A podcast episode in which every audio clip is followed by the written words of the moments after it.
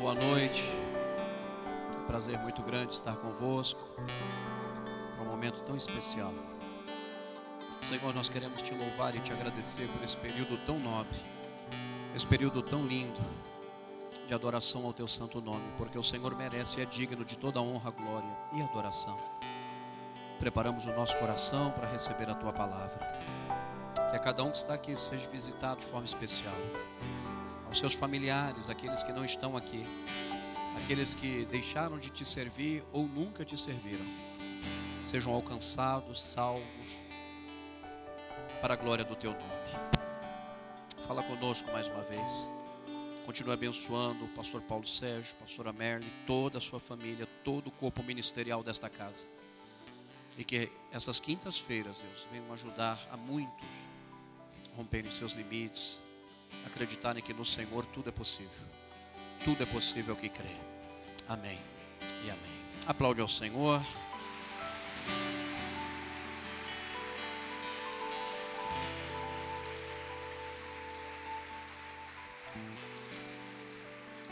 Podem sentar, por favor. Deus abençoe. Quero louvar a Deus, Pastor Paulo Sérgio, mais uma vez. Muito obrigado, viu? Sabe que eu amo o Senhor, Pastora Merle, toda a sua família. Eu guardo no meu coração. Sempre estou me lembrando de vós em orações, para que Deus continue usando. O Senhor faz a diferença. Vocês fazem a diferença. Para a glória de Deus. Essa igreja faz a diferença. Deus abençoe. Salmo 111, verso 10. Para nós rompermos os nossos limites, eu entendo que precisamos nos impor limites. Colocando limites em nós mesmos. Para poder romper esses limites. Eu queria falar um pouco sobre isso rapidamente. Uma palavra que arde no meu coração já tem um tempo. E ela fez muito bem para mim, deve certamente fazer bem para você. O temor do Senhor é o princípio da sabedoria. Bom entendimento tem todos que lhe obedecem. O seu louvor permanece para sempre. Diga amém. A grande questão para esta noite que eu queria meditar com vocês um pouco. Eu quero romper limites, destravar. Talvez tem áreas da nossa vida que a gente poderia estar voando, já está em outra etapa mas talvez não consigamos superar esses limites, porque estamos precisando, às vezes, colocar limites em nós mesmos, tomar decisões espirituais acerca da nossa própria vida, organizar melhor isso e viver isso. Então eu queria falar com vocês esta noite sobre o Salmo 111, verso 10, que traz como princípio o temor diz que temer a Deus é a fonte de toda sabedoria. E o que é temor? Na língua portuguesa, sucintamente, temor quer dizer ter medo de algo, de alguma coisa, respeito a alguém, medo de ser preterido, medo de ser reprovado. O temor está muito atrelado a essa questão do medo, do receio de fazer. Tem pessoas que são tem tantas travas de limitações que às vezes ele nem faz a prova porque já acredita que não vai passar e vai ficar envergonhado. Quer dizer, o não você já tem, a gente corre atrás do sim quase que o tempo todo. A grande questão é que, biblicamente, na língua portuguesa, o temor tem essa conotação do receio, da precaução. Biblicamente também não foge muito disso. Biblicamente, se eu puder resumir, é um assunto muito profundo, falar de temor é muitas horas que a Bíblia trata muito esse assunto, porque ele é fundamental para vencer limites. Temer a Deus. O temor, biblicamente falando, eu achei uma frase para resumir, que seria mais ou menos isso: reverência total ao Senhor. Vamos repetir? Reverência total ao Senhor. Tem muitos ambientes nesta terra que a gente não entra de qualquer jeito. Tem pessoas para que a gente chegar até elas é um cerimonial que só o Cordeiro de Deus. A gente, às vezes, pelas pessoas da terra, e não estou dizendo que não tem que ter respeito, saber como falar, Mas às vezes com Deus a gente confunde um pouco, às vezes. E se Ele é Senhor, onde está a honra? Se Ele é Pai, cadê a honra de Pai? Eu até entendo, nos nossos hinos tem muito hoje a palavra você. E eu entendo que esse você na música tem muito a ver com intimidade. Eu sou tão íntimo dele, tão íntimo, mas tão íntimo eu estou dele, que entre nós não tem mais cerimônia. Não, não me chama de senhor. Ainda mais as pessoas de mais idade têm essa questão. Você vai chamar ele de senhor? Não, o senhor está no céu, me chama de você. Porque ele já está de idade e quer parecer mais jovem, até entendo. A questão é essa. Né? Não quer parecer tão de idade, não, me chama de você. Que é dessa questão de jovialidade e quebra também de cerimoniais. Entre nós não há isso, nós somos amigos. E é bem verdade que quem teme a Deus se torna amigo. E o amigo começa a desfrutar de segredos dos céus que outros não desfrutam. E eu entendo essa questão. E aí a gente vai, canta, e não tem problema, continua cantando, sem problema nenhum. Desde que você esteja realmente tão íntimo dele a ponto de retirar do seu vocabulário algumas palavras que ele merece. Porque do homem ele tem um desejo. Se você ler Gênesis capítulo 1, os primeiros, a primeira obra da criação, vai estar escrito assim: E fez Deus, e criou Deus, e criou Deus, e criou Deus. Essa é a frase, criou Deus. Mas em Gênesis 2, quando ele vai formar o homem, está escrito, e criou o Senhor. A palavra Senhor aparece pela primeira vez. Porque do homem, ele não quer ser apenas um resolvedor de problema, um criador de coisas. Alguém que só abre porta para você, que só paga teu cartão, que prepara um relacionamento. Não, ele não quer só isso. Também isso, mas não só isso da sua vida, da sua família, ele quer ser Senhor. Ele quer ser honrado, ele quer ser ouvido, ele quer ser adorado. Ele quer ter a honra merecida. E nós precisamos pensar nisso. E honrar a Deus tem a ver com temor a Deus. Então, reverência, diga reverência total ao Senhor. Então, o que mais, pastor? Além de reverência total, admiração. Você já foi de um lugar ou já presenciou uma paisagem, uma arquitetura, um lugar que você ficou admirado? Já foi? Sim ou não? Rapaz, tem lugar que você vai que você queria ficar ali vários dias. De tão lindo que é aquele lugar. Eu estive pregando uma certa vez numa cidade chamada Calgary. É uma cidade do Canadá. Fiquei uns 10, 12 dias pregando. Duas horas do Alasca. Você imagina já o frio. Me levaram para um passeio, eu fui num lugar. Eu passaria ali horas, ali sentado, lendo Bíblia, orando e contemplando aquilo. Eu nunca vi uma beleza tão esplêndida como aquela na natureza. Ali você vê a mão de Deus, ali não foi mão do homem. Não tem mão humana ali. É a mão do Criador. E o prazer que Deus tem é de honrar você. Mas você precisa entender que você precisa dele. Porque na obra da criação, o homem não está lá no sentido de operação. Não, Deus está fazendo tudo sozinho. Porque se Ele quiser, Ele faz tudo sozinho. Então, eu sei que eu, eu tenho a minha importância, mas mais importante que eu é o Senhor. Ele é Senhor. Não, nós somos servos, vasos de barro, frágeis que qualquer coisinha já complica. Então diga temor, admiração. Admiração pelo quê? Admirar o poder de Deus. Você já leu a Bíblia só na perspectiva do poder de Deus, do Deus que tu está servindo? Quando você começar a ler Bíblia na ótica do poder do Deus que você serve, você vai tranquilizar mais teu coração. Porque ele é todo poderoso, ele não é mandado, ele manda. E quando ele manda uma voz, eu já orei aqui disse Deus, um toque teu hoje resolve tudo. Um toque do Senhor aqui resolve tudo. Diga, admiração pelo seu poder. Poderoso é o Senhor que tu serve. Poderoso não é o exército da América, não é o exército da rua, não. Poderoso é o Deus que você serve na terra. Grande é o Deus que você serve. Homens acham que são, nós passamos uma pandemia para mostrar que não é nada. Ele é. Você precisa entender que quando você compreende que o Deus que você serve é poderoso, você até descansa mais a alma. Você começa a romper. Pastor, que mais? Admiração pelo quê? Pela autoridade dele. Ele manda, está mandado. Ele fala, sai, tem que sair. Ele fala, entra, tem que entrar. Ele no deserto faz nascer água. Ele abre porta onde não existe. Reis se curvam diante dele.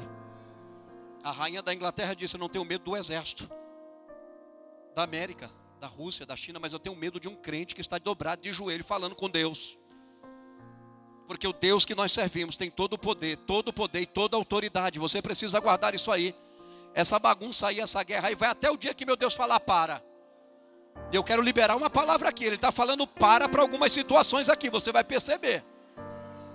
Está pensando que essa, essa coisinha do diabo aí que está fomentando contra a tua vida e tua família vai para muito tempo? O meu Senhor vai liberar uma ordem do céu. séria. Temer a sua santidade. Porque quando eu leio sobre Deus na ótica da santidade, estremece a carne. Porque se é um desejo que Deus tem conosco é da gente ser santo. Na verdade, a santificação é uma operação do Espírito na vida do salvo. O salvo, ele santifica a vida, a mudança na vida dele. Alguém que diz ser cheio do Espírito Santo tem como marca mudança na vida. Não é ver anjo, ver o céu aberto. Não, não, não. É mudança de hábitos, práticas e costumes.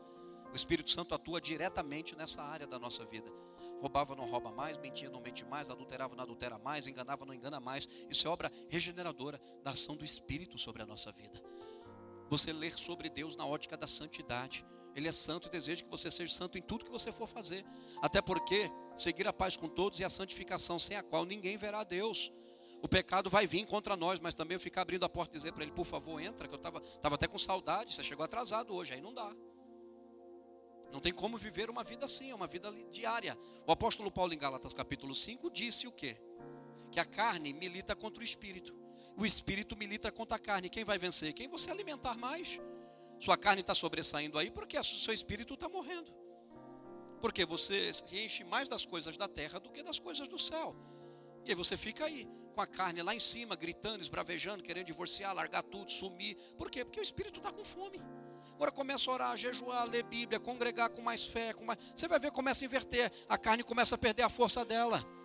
Ela vem, mas ela já não, não tem mais aquela preeminência que ela tinha quando você está vazio das coisas de Deus. Então se encha das coisas de Deus, que a tua carne vai começar a perecer. E ela tem que morrer. Ela tem que ser crucificada dia após dia. Crucificado estou com quem? Com Cristo. Todo dia tem que pôr a mão lá, põe um prego aqui, Senhor. Você precisa começar a desejar as coisas da do céu. Hebreus, se eu não me engano, capítulo 12, Abraão disse assim: ó, Eu estou morando na terra da promessa. Mas como alguma coisa passageira que nem. É como se Abraão dissesse: Ó, eu estou na terra da promessa, mas isso não mexe comigo. Porque o que eu estou esperando não é essa terra. Ele disse: Eu estou esperando um, um, um, uma cidade que tem fundamento que é o fundamento dessa cidade nossa aqui, é nenhum. Uma hora ama, outra hora não ama, uma hora quer, outra hora não quer, uma hora abraça, outra hora não abraça, um derrubando o outro, um querendo passar por cima do outro. É os fundamentos, os valores estão todos invertidos. Aí Abraão olha para Canaã e falou: até bom estar tá aqui, mas eu estou esperando uma outra cidade, uma cidade que ela vai descer do céu e ela tem um firme fundamento, ela não fica variando para lá e para cá, ela tem um fundamento. E tem mais: o construtor desta cidade não é homem, não é mulher. O construtor desta cidade, disse Abraão, é o próprio Deus. Você vê Abraão antes da lei, antes de tudo, já aguardava uma outra cidade. Ele já olhava para a terra e dizia: Ó, tem algo melhor para mim, tem algo mais especial. E a santidade te faz pensar no céu, te tira um pouco da terra. Às vezes fica muito terreno, 90% do tempo só na terra. E o temor a Deus te muda isso. Diga amém. Então, temer a Deus seria isso: reverência, medo, temor, deixar de fazer, receio biblicamente tem a ver com reverência a Deus, cuidado como fala, como se refere ao Senhor, saber quem é Ele e quem somos nós. Somos filhos, somos criaturas dele, sim, mas Ele é Senhor. E do homem Ele quer ser Senhor.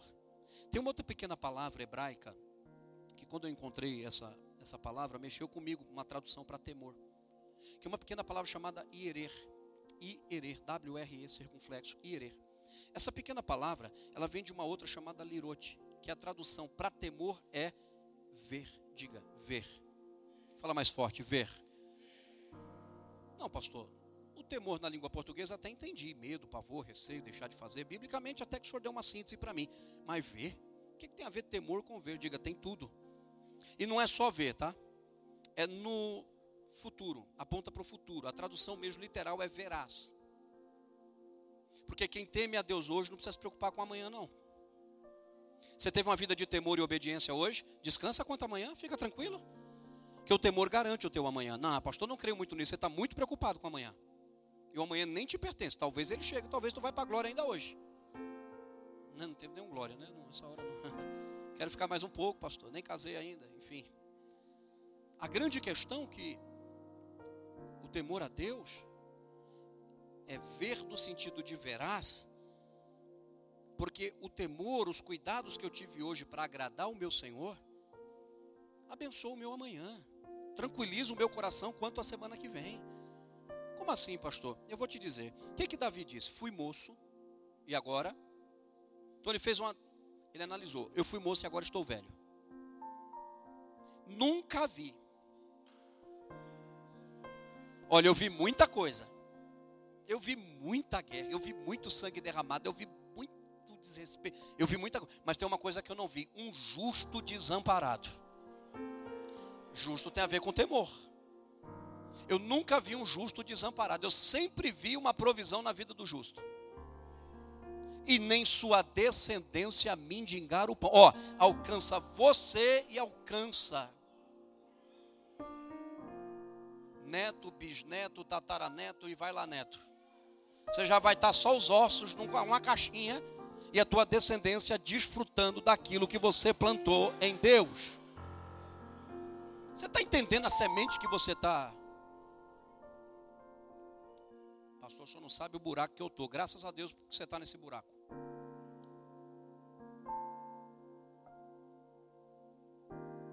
Por que, pastor, que o senhor dá graças a Deus que eu estou nesse buraco? Porque a Bíblia diz que José era um ramo frutífero. Só que antes de ser um ramo e ser uma árvore frutífera, é uma semente. Jogaram ele na cova, foi a melhor coisa que fizeram para ele crescer.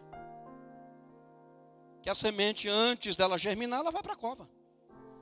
Pensaram que era o fim, está achando que é teu fim, está achando que é o teu é o terminar, você está achando que esse buraco vai cada vez vai ficar mais fundo, você vai ver o que meu Deus vai fazer. Você vai ver como você vai florescer. A melhor coisa que fizeram foi te colocar lá, não se preocupa não. Não, acabamos com José, acabou nada, é só o início para eu começar a brotar na presença daquele que me escolheu, daquele que me chamou. Fique em paz, fica tranquilo. Diga para alguém, tu é uma semente, querido. De vez em quando vai para o buraco mesmo. Então a questão é verás que o temor de hoje, a plantação espiritual de hoje traz vitória amanhã. E não traz vitória só para o meu amanhã, vai trazer vitória para o amanhã dos meus netos que nem nasceram, mas vão nascer.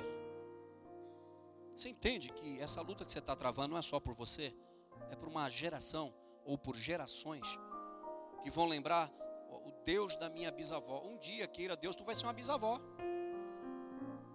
O Deus da minha bisavó, o Deus do meu avô. Isso é muito sério. Por isso tu está travando essa guerra. Tu acha que é só por causa de uma porta de emprego, um salário melhor? Não, filho. É que a tua permanência na presença de Deus vai abençoar a tua descendência. Vai mudar a história da tua família. Na tua família não vai ter bêbado, não vai ter drogado, não vai ter ladrão, não vai ter ninguém se pervertendo. Não. Tua descendência será poderosa na face da terra. Profetiza isso para a tua vida. Isso é acepção, não acepção de comportamentos. Aí pode ser. De pessoa, jamais, mas de comportamento? Não. Vamos aceitar tudo na nossa descendência? Se o temor pode frear estas coisas, o meu temor pode ajudar muito a minha família, a minha descendência. Porque eu sou uma liderança espiritual para a minha família. Você é uma liderança espiritual para a tua casa. Então, através de você, Deus poupa os teus. Eles estão achando que são eles, é você. Deus está dizendo que ainda está fazendo lá por tua culpa. Mas também, se você falar para Deus, para de fazer, Ele está dizendo, eu vou parar. Eu só estou fazendo por você. Eu sei do teu temor, eu sei como você está me servindo que você não está servindo ao Senhor com tanta facilidade, não. Ele sabe a guerra que tu está travando, e Ele está vendo o que você está travando, e Ele vai te honrar por isso. Diz o Senhor na minha boca esta noite para alguém aqui dentro: Por amor a Ti eu estou poupando os teus, por amor a Ti eu vou mudar uma história lá dentro, por amor a Ti eu vou mudar uma situação lá. Para o homem é impossível, mas para mim não é, diz o Senhor. Diga temor, é ver Ver o quê?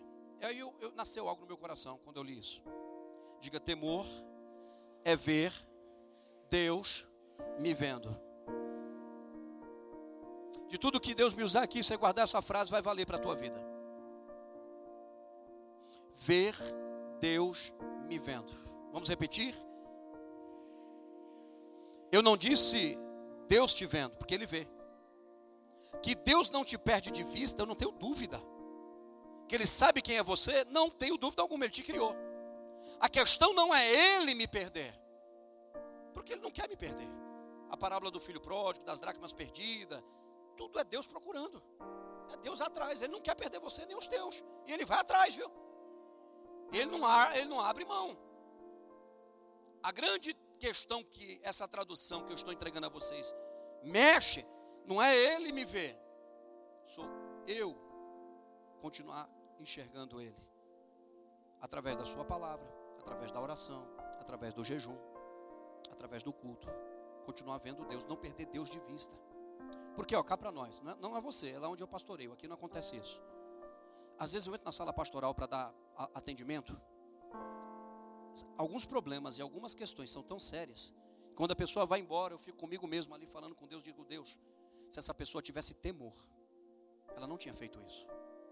Porque às vezes, você não, é lá onde eu pastorei, aqui não acontece isso. Parece que dá uma amnésia na mente do crente que ele não é crente.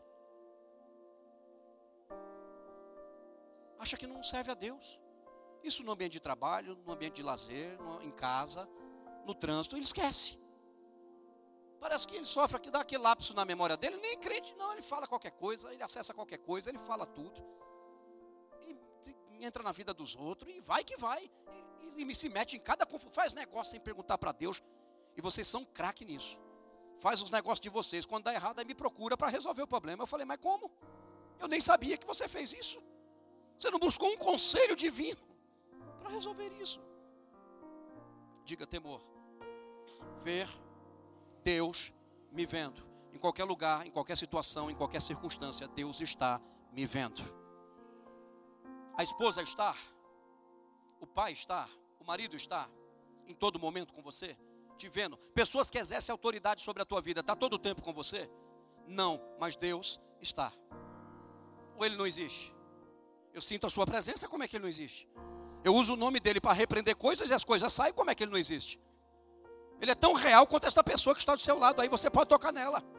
É o Deus que você serve aqui esta noite. Ele é real. Ele é verdadeiro. Ele é santo. É tremendo. Ele entra onde quer, faz como quer, da maneira que quer, porque Ele é Senhor. Você não pode perder Ele de vista. E às vezes, parece ser um.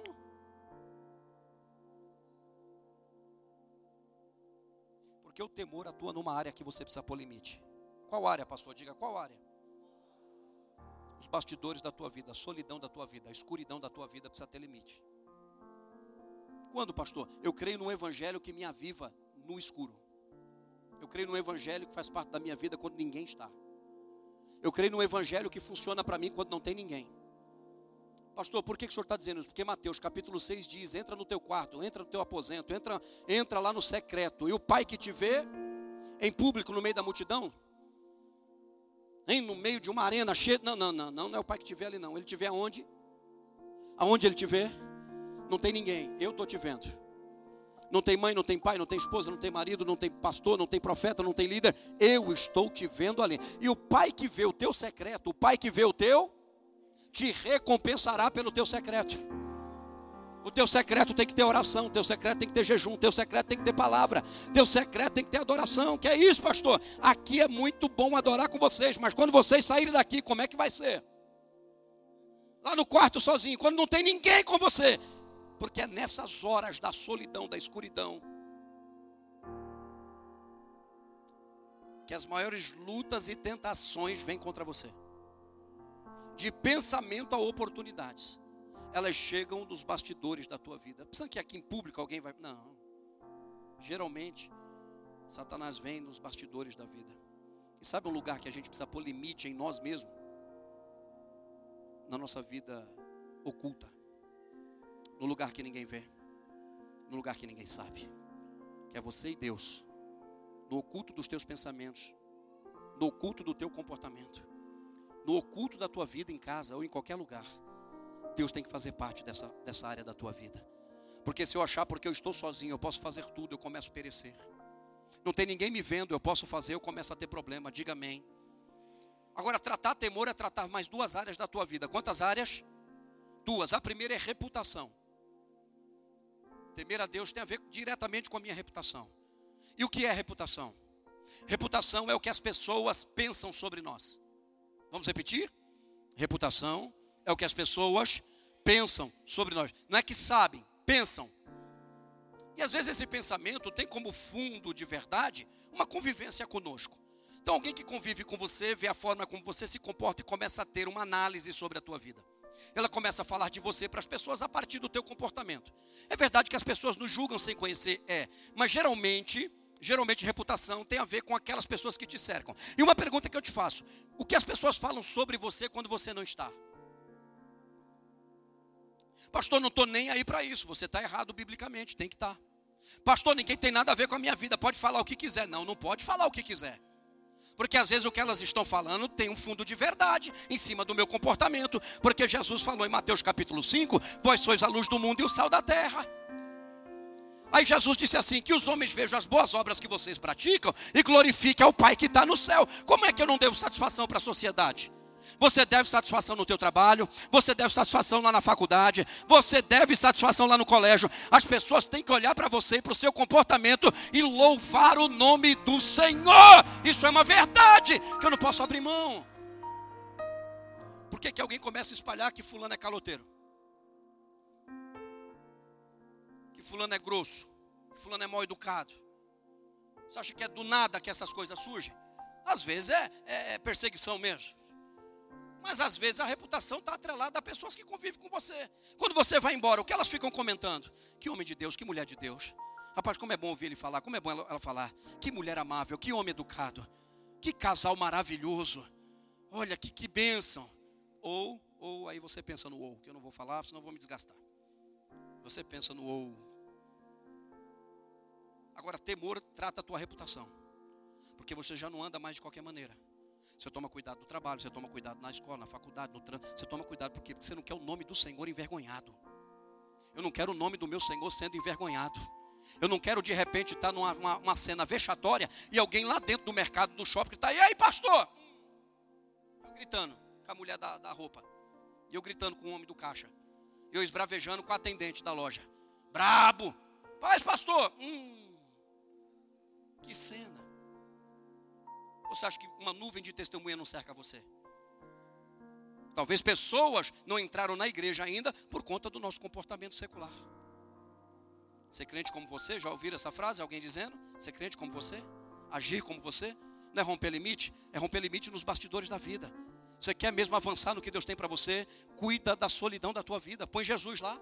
Ele quer te ver no secreto e no secreto ele quer recompensar você, porque o Deus que vê os erros do secreto também vê as vitórias, vê as virtudes que você tem no secreto. Você acha que Deus, escuta, eu oro com a multidão, não tem problema nenhum, mas se ninguém orar, eu vou ter minha vida de oração com Deus e acabou. Eu pego minha biblinha, pego meu paninho, entro no meu carro e ó, vum, abraço uma árvore lá, choro, choro, choro e desço para continuar minha jornada. Se tiver 100 pessoas, vou orar com as 100. Mas se não tiver ninguém, eu vou no meu secreto desenvolver minha vida com Deus. Não é só no público. Porque diga para alguém, no público você vai bem. Ah, você até adora, canta, dá glória. Dá até para achar que você está cheio. No público você é educado, é fino, chega de mão dada com a esposa aqui, faz até coração. Mas isso é na igreja, é em casa, é no trabalho, é na rua, só aqui para passar, para passar de bom moço no público. Para a gente se passar de crente cheio para a igreja. Ou isso é uma verdade dos teus bastidores? Diga amém, dá um glória aí. É só o primeiro dia, ainda bem que até o último vocês esqueceram essa. Deus me deu um chamado difícil na terra. Qual, pastor? Diga qual. Exortar. Pensa como é difícil para mim. Eu queria ser mais elegante, mais agradável, mais fino, mas não consigo. Diga temor. Ver Deus me vendo. Reputação é o que os homens pensam. Reputação é o que os homens pensam. Só que temor trata outra área. Além de tratar o teu público, que o temor trata o público. Te ensina a comandar diante das pessoas. Mas também trata uma outra área chamada caráter. E o que é caráter? Diga caráter. É o que Deus sabe de mim. Hum, então, entre o que vocês pensam e o que Deus sabe, pode ter um choque. Explica, vou explicar. Você pode estar tá aí dizendo que eu sou uma benção, um homem de Deus e o céu está com um coral de anjo ensaiado, gritando, fazendo uma vaia. Uh, é benção que vocês não conhecem. Você não sabe como ele é em casa, você não sabe como ele trata a esposa, a filha, não sabe como ele trata a igreja, como ele trata amigos. Então vocês estão dizendo que ele é uma benção a partir do que ele prega. A partir de uma unção que eu pus na vida dele sem arrependimento e uso por misericórdia. Então, entre o que você está aplaudindo alguém o céu pode estar vaiando, só que o contrário também pode ser uma verdade. Você pode estar aí me reprovando, dizendo que mensagem é essa? Se eu soubesse que era ele, nem vinha. E o céu me aplaudindo, dizendo: manda a brasa, prega, porque é isso que eu quero que você fale. Que eu quero que você pregue, é isso. E aí de ti pregar outra coisa. Diga amém. Diga para alguém: você tem que ir bem no público, mas tem que ir bem no privado também, no particular também. Você tem que chegar de mão dada aqui com a esposa para todo mundo ver que você está bem, mas sair daqui de mão dada, entrar em casa de mão dada, é, é, vai, é, vai para a cozinha de mão dada. Não, banheiro não, deixa ela aí sozinha.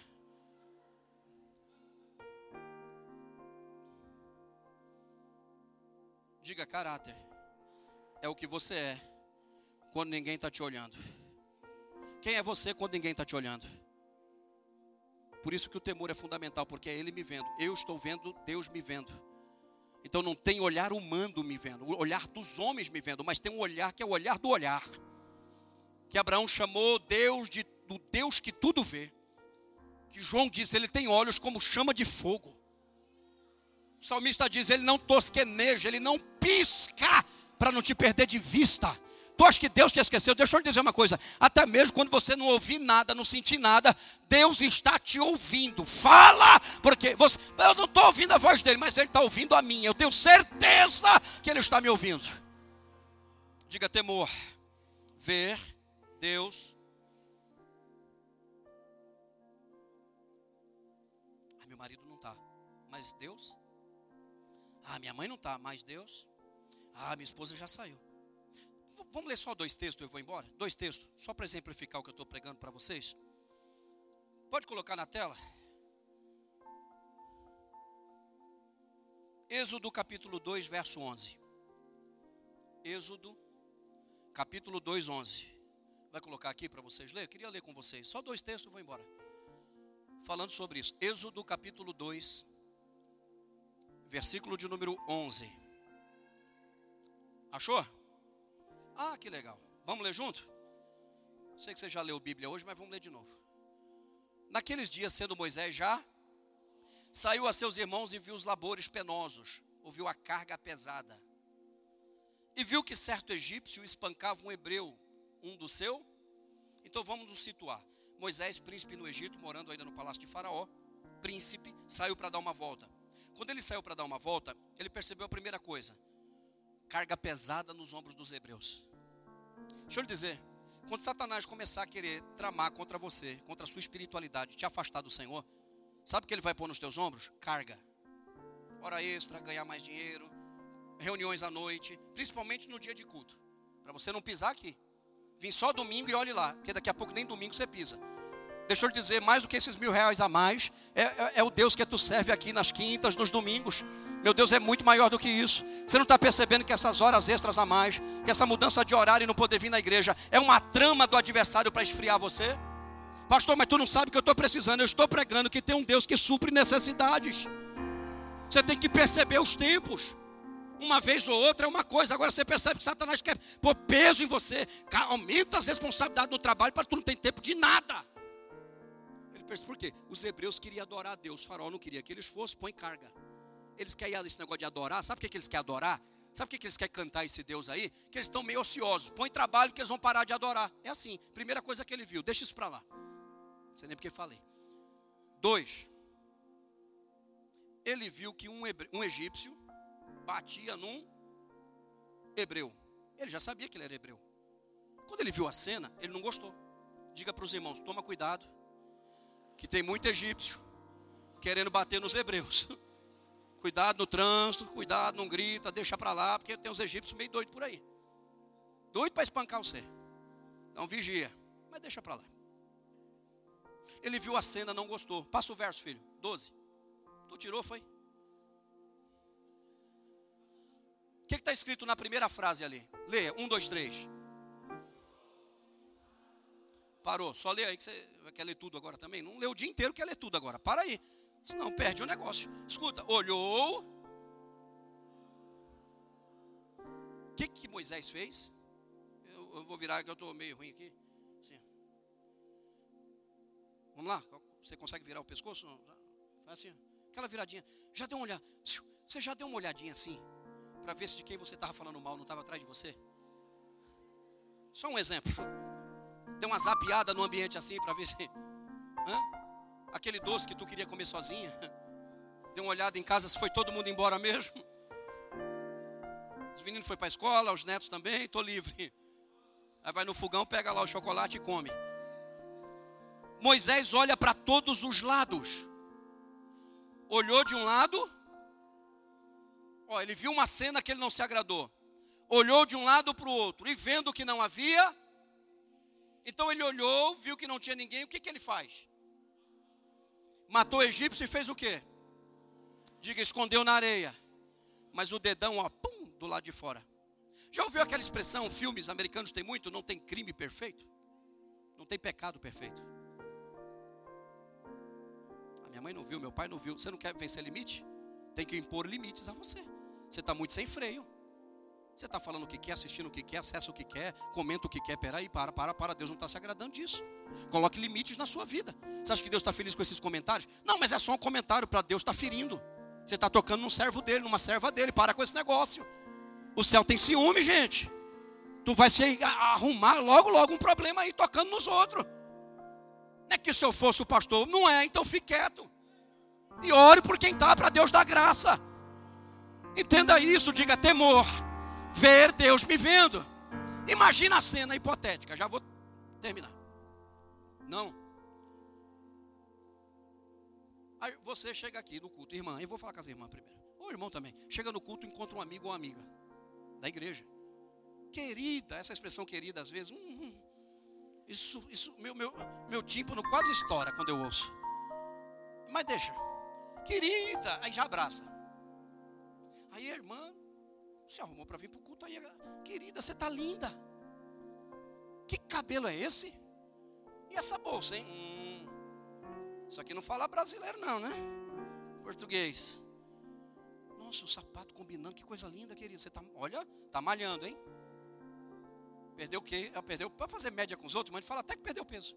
A irmã nem dieta está fazendo. Não, perdeu peso. Que coisa linda, que recepção bonita na casa de Deus, tá bom. Aí a irmã vai embora com seu marido para casa e no carro pergunta: Tu viu Fulana? O maridão, coitado, tá vendo outras coisas? Não, não vi. Ah, você perdeu. Que cabelo era aquele horrível? A roupa, que roupa era aquela? A bolsa não combinava com nada. Ah, o cabelo, só faltava uma vassoura. Uma vassoura. Escuta, quem é você? A que elogiou ou a que está indo para casa?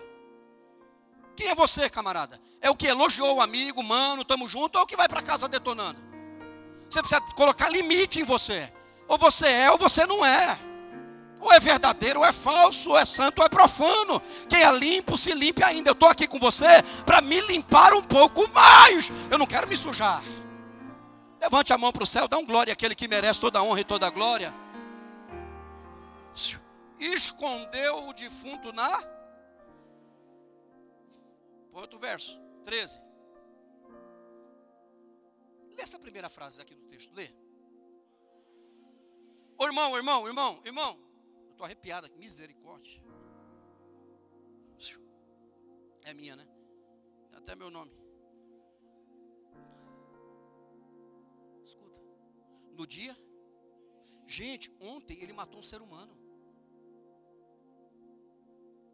Mas no outro dia ele vai dar uma volta. Parece que o que ele fez ontem não foi nada. Quando Satanás foi disputar pelo corpo de Moisés, sabe o que ele alegava? Ele é assassino. Eu tenho direito no corpo dele, ele matou.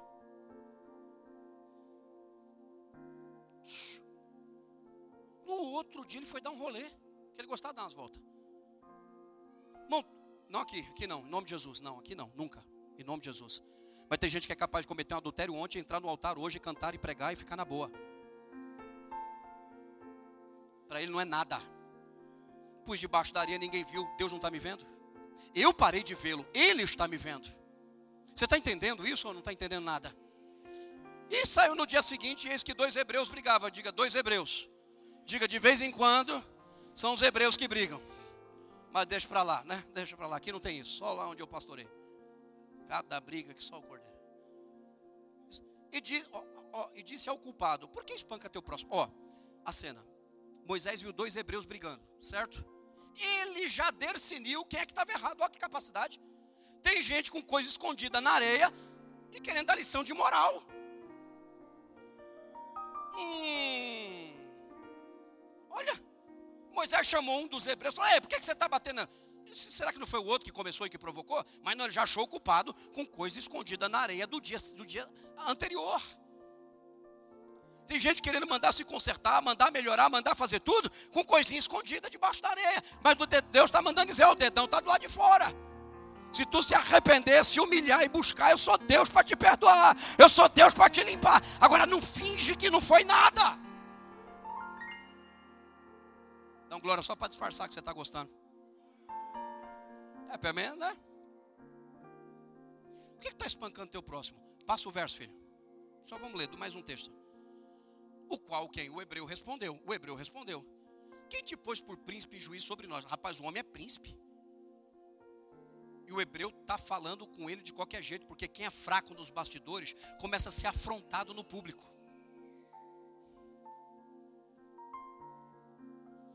Hebreu fala: Mas quem é você? Quem te pôs por maioral, juiz, príncipe sobre nós?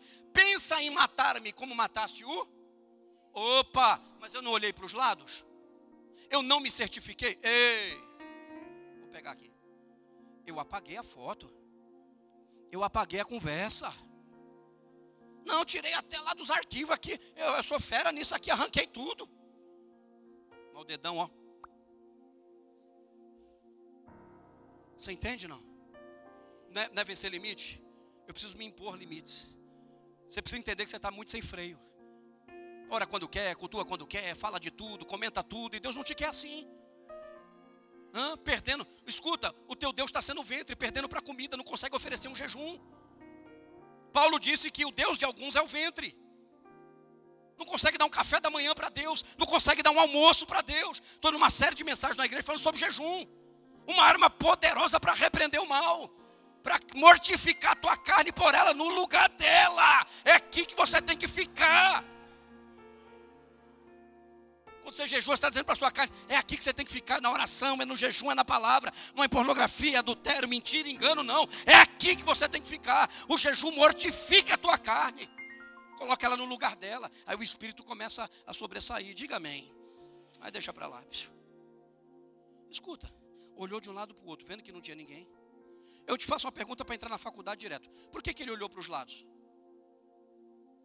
Parece o primário, né? Que a professora fazia a pergunta e já dava a resposta. Por que, que Moisés olhou para os lados? Para se certificar que não tinha? Hã? A próxima pergunta para entrar, e não você escolhe a faculdade. Se tivesse alguém, ele matava o egípcio? Se sua esposa tivesse, você fazia? Seu marido tivesse, você falava? Seu pai tivesse, agiria? Seu pastor tivesse lá, era do mesmo jeito? Ixi, vocês estão murchos hoje. Agora só 2024.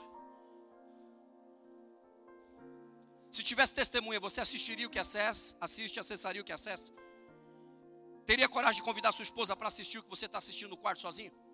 Ou chamar sua filha para ver com você o que você está acessando? Olha aqui, filha, tem coragem? Porque se aquilo que eu estou vendo ou fazendo, eu não teria coragem de trazer alguém para ver, eu não deveria estar tá fazendo. Eu não estou falando dos teus negócios, que você tem que ter sigilo, que você tem que ser vigilante, sair falando para todo mundo. Não é isso. Eu estou falando de comportamento. Estou falando de vida com Deus, de hábitos pecaminosos. Dá um glória aí só para dar uma. Ah, pai, eu queria tanto que Deus me usasse no avivamento. Eu oro, oro, oro, ele nunca usa. Mas eu acho que ele está usando. Porque o maior avivamento é uma mudança interna. É uma mudança do teu coração. Se tivesse testemunha, ele matava. Se tivesse testemunha, você acessava essas mulheres que tu está vendo aí, só passando o dedinho para lá e para cá, mexendo com a tua mente, arrebentando tua vida íntima. Você continuaria, se tivesse a esposa vendo, ou o marido vendo, ou teu pai vendo, é isso, temor é isso. Não tem ninguém na terra me vendo, mas Deus está me vendo aqui, e é dele que vem a minha vitória. Agrada-te o Senhor, e Ele satisfará o desejo do teu coração. Agradar a mim, agradar a Ele.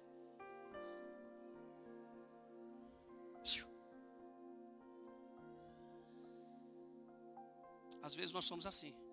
Não tem ninguém mesmo? Ah, ninguém está aqui. Ah, ninguém é de ferro, né? Sou crente, mas servir Jesus é coração. Ah, é a graça. É a graça. Entenda a graça e leia sobre graça.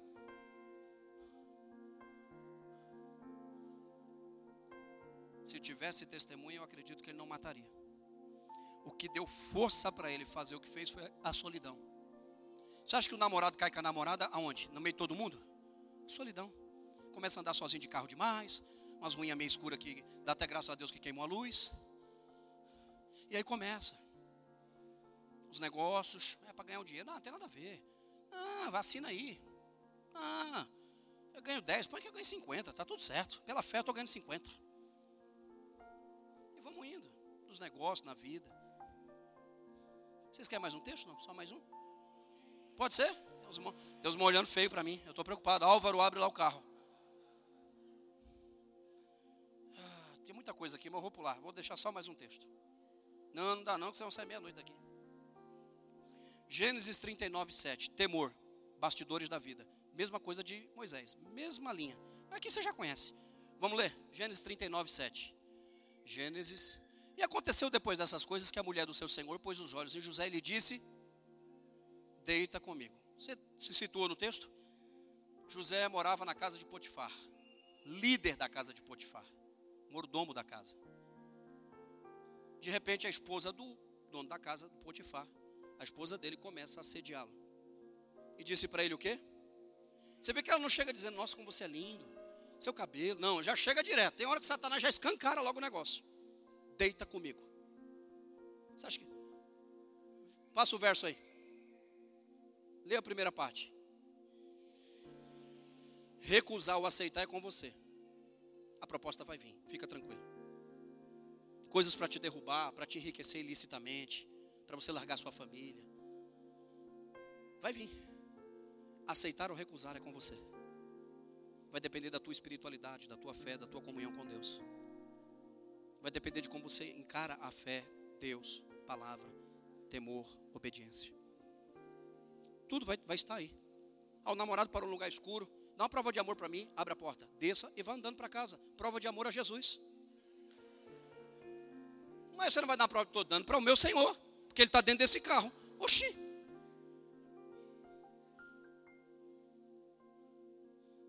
Ele, porém, recusou, ele não só recusa. Ô, oh, pastor, estou apertado aqui. Ele não só recusa, ele dá uma lição nela. Porque Satanás, quando quiser te arrancar daqui, segundo toque, primeiro é pouco trabalho para tu não poder vir mais. Segundo, é começar a colocar no teu coração aqui dentro que você não é honrado. O que, que você quer mais aqui? Quer pregar? Vem cá, ué. Eu paro agora, você sobe e prega, sem problema nenhum. Eu, eu, eu gosto muito mais de ouvir. Eu passo, acho que mais da metade do meu tempo no ano ouvindo. Que eu tenho prazer em ouvir.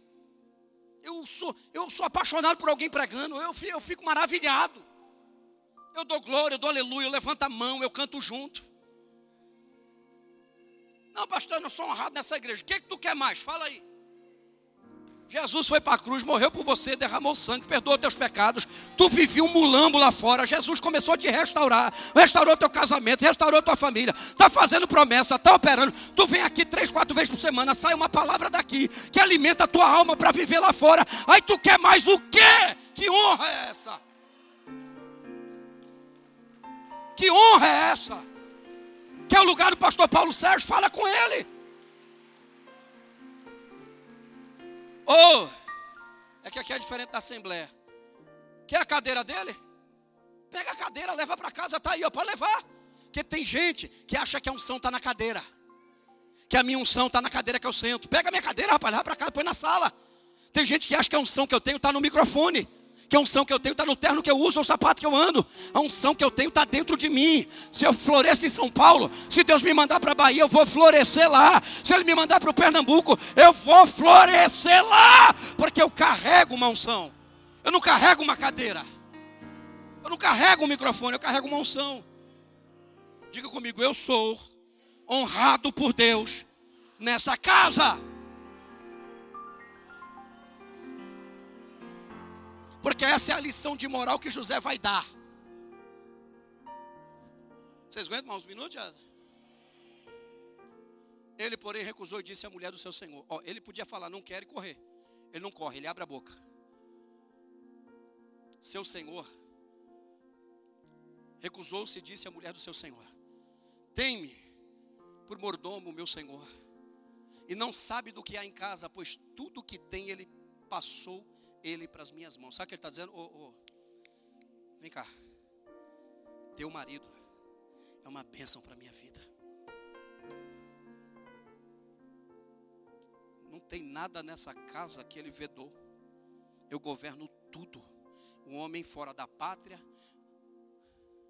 fora do pai, abandonado pelos irmãos, tinha tudo para ser revoltado. Um homem cheio de gratidão, dizendo: Rapaz, olha onde Deus me colocou, quem eu era. Aí ele está dizendo: Ó, ele não sabe o que tem na casa, pois tudo nas minhas mãos. Passa o verso, filho. 8, 9. Ele não é maior do que eu nesta casa. Olha que coisa terrível. Ele não é maior do que eu nessa casa. E nenhuma coisa me vedou, senão. Por quê? Porque tu é mulher dele, rapaz. Aqui não, graças a Deus, não vai acontecer nunca. É tão triste. A irmã do determinado ministério caiu com o irmão do outro ministério e os, e os familiares eram tudo amigo o marido era amigo da, dela, da, do esposo dela, e ela era amiga. O que, que é isso? José está enquadrando. Vê com conversa fiada para o seu lado, filha, vem cá, você está confundindo as coisas. Seu marido é meu amigo. Eu não aceito esse tipo de conversa. Se você insistir aqui, eu vou ter uma conversa com ele. Porque ele é meu amigo, eu jamais farei isso com ele. Que além dele ser meu amigo, você é esposa dele. Falta um pouco mais disso, hein? Porque quem teme a Deus respeita a namorada do amigo, respeita o amigo, respeita o namorado da amiga. Quem teme a Deus respeita, querido. Mas José está dando uma aula. Ei, tu é mulher dele. Como, pois, cometeria tamanha maldade e pecaria contra? Diga, temor. Ver Deus me vendo. Parou aí, pastor? Não, passa o verso. Satanás não para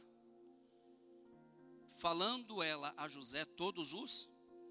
Depois dessa conversa, ela ainda continuou. Que o pecado é assim, tá? Já comeu no lugar que a mosca tentava todo jeito pousar na tua comida? E ela volta. Hum, hum, é o pecado. Uma das traduções para diabo é diabolos. Aquele que põe um contra o outro. E é Baalzebu significa senhor das moscas. Ele tem uma mosquinha específica para perturbar você. Mas diz que tinha mosca na casa dos egípcios, mas não tinha na dos hebreus. Creia nisso. Falava com ele todos os dias e não lhe dando ouvidos. A tradução aqui não é só não ouvir, tá? É correr. Você está dando muita trela para essa conversa.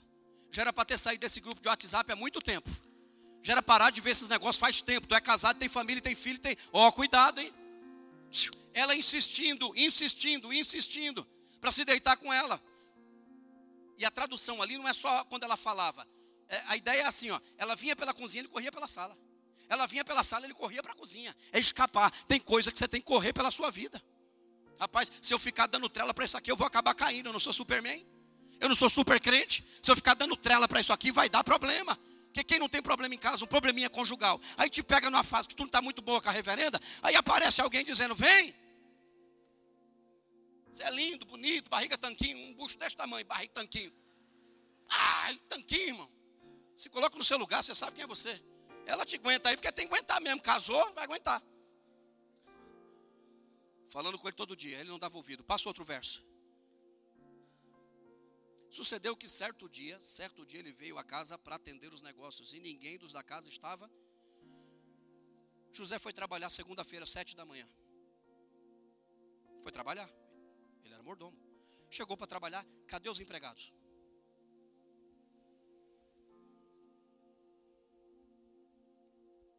Satanás é astuto, gente.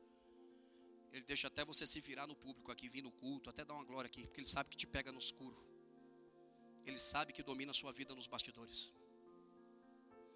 Só que hoje ele perdeu porque ele não sabia que era uma mensagem dessa. Que vai alertar o teu ser. Porque na verdade tu já era para estar tá voando em outras águas, mas esses pecados, esses negócios aí tá te amarrando. Não é que Deus não quer fazer, você está atrapalhando o negócio. O que, que é? Sucedeu que certo dia ele foi trabalhar, sete da manhã. Chegou, cadê o copeiro? Cadê o padeiro? Cadê a cozinheira? Cadê o segurança? Cadê o serviçal? Cadê os funcionários dessa casa? Ninguém. Ele falou, 7 de setembro, feriado. Foi todo mundo para o Nilo tomar banho e pescar. Rio Nilo, pescando, tomando sol. Porque não é possível, é feriado hoje eu não sabia, esqueci. Não. A esposa de Potifar tinha uma mente terrível. Sabe o que ela pensou? Eu já sei porque ele não deita comigo. Tem muita gente nessa casa. É muita testemunha. No meio desse povo aqui, não vai cair, não. Então vamos fazer o seguinte: vamos preparar um ambiente. Ele prepara um ambiente para você cair com seu namorado, um ambiente para você trair sua esposa. Ele prepara. Ninguém vai saber, é longe, o endereço, não sabe nem onde é. Hã? Desinstala o aplicativo que ela pôs para te perseguir. Uma esposa fica tendo que você tem o aplicativo por segurança, porque está todo mundo fora de casa, sabe onde está, mas por questão de cuidado com o outro. Não de desconfiança, que vida é essa? Mas deixa para lá, que não tem isso não. É lá onde eu pastorei, eu sei que tem uns negócios lá. Escuta. Cadê os funcionários dessa casa? O que, que ela pensou? Tem gente. Ele não vai cair comigo. Já sei. Folga para todo mundo. Vou criar um ambiente da escuridão porque o que você é no público determina credibilidade. As pessoas vão olhando para você e dando credibilidade a você. Crédito para você pelo seu comportamento. E o que eu sou no escuro determina o que? Autoridade. Por que, que tem gente quando você chama para expulsar um demônio, ele não quer ir com você? Porque ele vai nos bastidores da vida dele e fica com medo de Satanás falar o que ele está fazendo. Porque o pecado ele frustra, o pecado mina. O pecado, o pecado é como aquela criptonita. Já leu o livro Criptonita? Se não leu, leia. John Beverly, Kryptonita. Leia esse livro. Porque talvez tu vai descobrir o que é que está te sugando, que não te deixa declarar, não deixa andar, não deixa ir. Tem alguma coisa te sugando. Os mais antigos aqui lembram do Superman? Não lembra? Né? Essa geração nova não lembra de nada. Só tinha uma coisa que tirava a força dele. Esse livro trata sobre isso. O que te tira a tua força? Você tinha tudo para ir bem, tudo para dar certo, tudo para caminhar, tudo para fluir, tudo, tudo, tudo, tudo, mas não vai. Não vai, talvez porque os bastidores.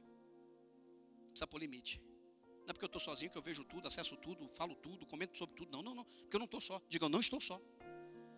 Se coloque de pé, por favor. Ele chegou para trabalhar, não tinha ninguém. Porque a mulher de Potifar pensou, não tendo ninguém, ele cai. Vai ser um ambiente propício para ele cair.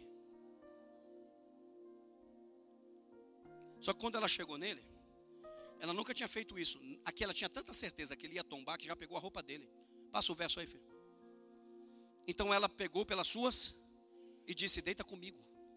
Ele, porém, largou as vestes na mão dela e saiu, fugiu para fora. Tem coisa que é para fugir, né? Continuar dando trela para essa conversa fiada aí, você vai tombar e vai acabar com a tua família. Põe limite nisso aí, meu. Vai destruir uma família tão linda.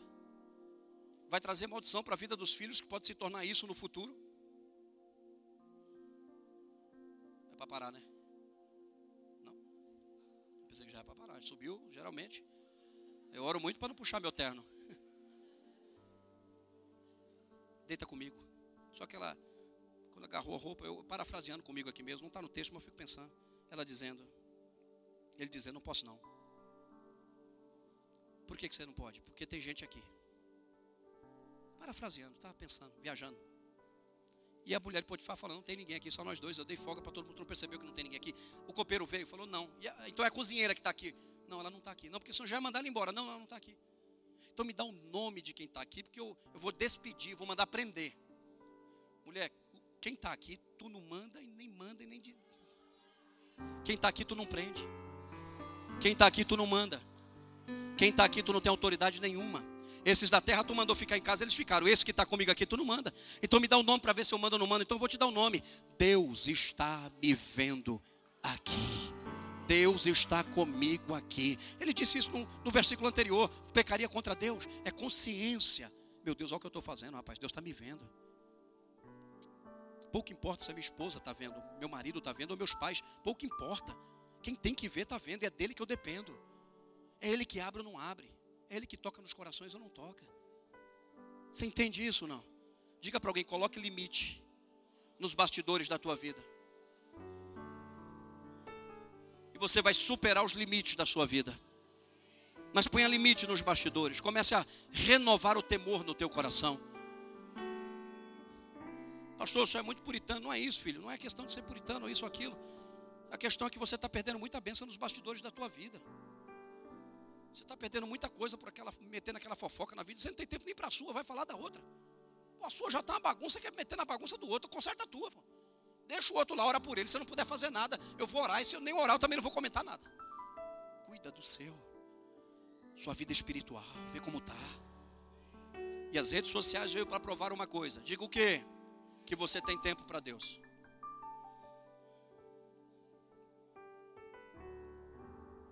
É uma questão de prioridade.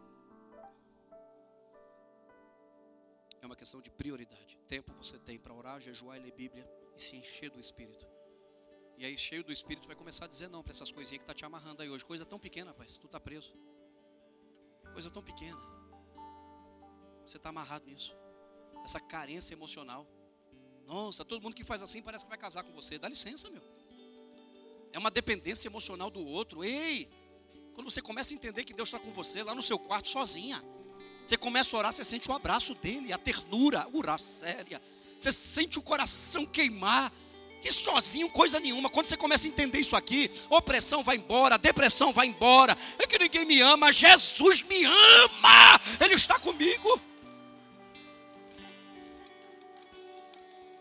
E quem não quer se aproximar de mim para me amar e gostar de mim, está perdendo. Não sou eu que estou, é quem não está vindo que está. Eu sei quem sou eu. Eu sei o tipo de amigo que eu vou ser. O tipo de fidelidade que eu vou carregar na minha aliança com você. Eu sei quem sou eu. Guarda isso no teu coração. Alguém quer do pastor Paulo? Por favor, se manifesta agora que ele já entrega a igreja. Tu cuida. Ele vai para outro canto aqui na frente e o povo vai lá seguir lá, porque a unção está nele. Ah, não está em mim, pastor? Pode ser que esteja, mas não para liderar. Vamos orar? Terminou, né? Vamos no seu coração, por favor, que é o centro das emoções, né? Pastor, não gostei da mensagem. Não foi para você não, filho. Toca o barco aí, tá tudo certo. Está bom para você, está para nós. É. Não, pastor, senhor é meio assim. Não, não. Jesus falou para você pôr limite nos teus bastidores. Ele está vendo algumas coisas que ele não está gostando. Não, ainda bem que só está nós duas. Deixa eu te falar. Está sabendo de fulano, não fala nada, querida. Ou então diga, vamos orar por fulana, que eu fiquei sabendo que ela está com problema. Vamos orar por ela. Vamos dar uma ligadinha para ela. Vamos fazer uma visita surpresa. Vamos fazer um bolinho e levar lá para ela. Meu, ainda bem que está só nós dois aqui, cara. O que, você está achando do trabalho tal? Não, não fala nada não. O céu não está feliz com algumas decisões nossas nos bastidores, gente. Não é no público, no público a gente passa bem. Da glória, da aleluia, fala até línguas. É lá não está gostando do tratamento que a gente está dando à família, da forma com que a gente está falando com o cônjuge, da forma que você está falando com o pai, com a mãe, não está gostando, da forma como você está se relacionando com as escrituras, ele não está muito feliz. Então, quer superar os limites para avançar para o que Deus tem? Ponha limites nos bastidores da tua vida. Ponha limite. Até quando você vai ficar perdendo? Perdendo para você mesmo, perdendo para comida, perdendo para séries, não sei de onde. Até quando você vai ficar perdendo? Até quando você não vai ter força para dizer não para algumas coisas que está te prejudicando? E Deus quer te dar força para isso. Pai, no nome de Jesus, eu preguei tua palavra. É o início desta campanha superando os limites. Eu quero pedir que o Senhor nos ajude a colocar limites nos bastidores da nossa vida. Porque nós estamos tendo muitas dificuldades de, de cristianismo na solidão. Nós estamos dando muita vantagem para nós, Senhor. Meu Deus, Moisés olhou de um lado para o outro e matou o egípcio. José viu a solidão e correu. Porque talvez José, meu Deus, olhou para o céu e Moisés não olhou. Moisés só olhou para os lados. Eu creio que José olhou para o céu e disse: Não posso. Que nós não venhamos nos esquecer de olhar para o céu e dizer: Meu Deus, tu está aqui comigo, que vergonha. Não, Senhor, não deveria estar fazendo assim, dessa maneira. Me ajuda, Espírito de Deus. Enche minha vida de tal maneira, enche-me de tal maneira a ponto de nos bastidores da minha vida dizer não para o pecado que tão de perto me rodeia, para coisas que me afastam de ti, que me afastam da minha família, que me afastam do meu lar e da minha igreja. Deus trabalha o meu coração. Quebra as amarras, quebra as correntes, quebra os laços, quebra as armadilhas, artimanhas. É o que eu te peço nesta noite, em nome de Jesus. Amém e amém. Deus abençoe vocês.